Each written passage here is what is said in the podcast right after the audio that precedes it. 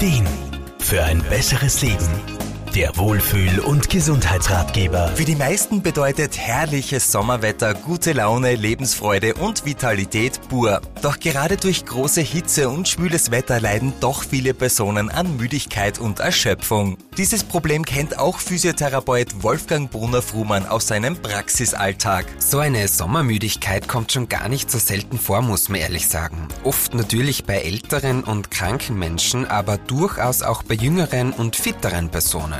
Sie reagieren da oft mit ihrem Kreislauf, sind dann extrem müde und bekommen manchmal auch Kopfschmerzen. Ausreichend trinken und leichtes Essen. Diese zwei einfachen Maßnahmen klingen zwar banal, können aber gut helfen, den Körper vitaler zu halten. Wenn die Hitze unserem Kreislauf zu schaffen macht und wir eh schon viel schwitzen, ja dann brauchen wir einfach ausreichend Wasser und das unterschätzen fast alle meiner Patienten total. Dabei ist es so hilfreich und wichtig. Man muss sich da wirklich selbst an der Nase nehmen und sich ständig dran erinnern. Außerdem sollte man versuchen, seinen Alltag an die Temperaturen im Tagesverlauf anzupassen. So sollte man zum Beispiel dann ausreichend lüften, wenn es kühler ist und sich tagsüber vor der Sonne schützen. Wichtig ist, dass man im Sommer nicht einfach auf Bewegung verzichtet, nur weil es heiß ist.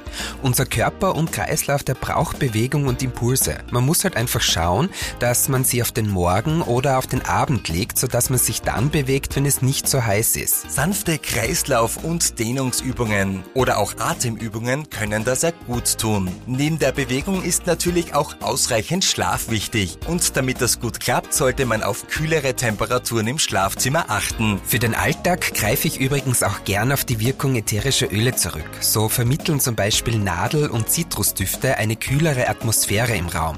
Man kann da durchaus im Sommer auch mal eine klassische Wintererkältungs- oder Adventmischung versuchen. Das klingt vielleicht komisch, ist aber im Sommer wirklich total fein. Bei der Auswahl der ätherischen Öle sollte man so Wolfgang Brunner-Frumann aber unbedingt auf mögliche Kontraindikationen und eine milde Dosierung achten. Außerdem sollte sich jemand, der unter extremer Sommermüdigkeit leidet, auch durchaus individuelle Unterstützung bei Gesundheitsexpertinnen und Experten holen. Armin Hammer, Serviceredaktion. Der Wohlfühl- und Gesundheitsratgeber. Jede Woche neu.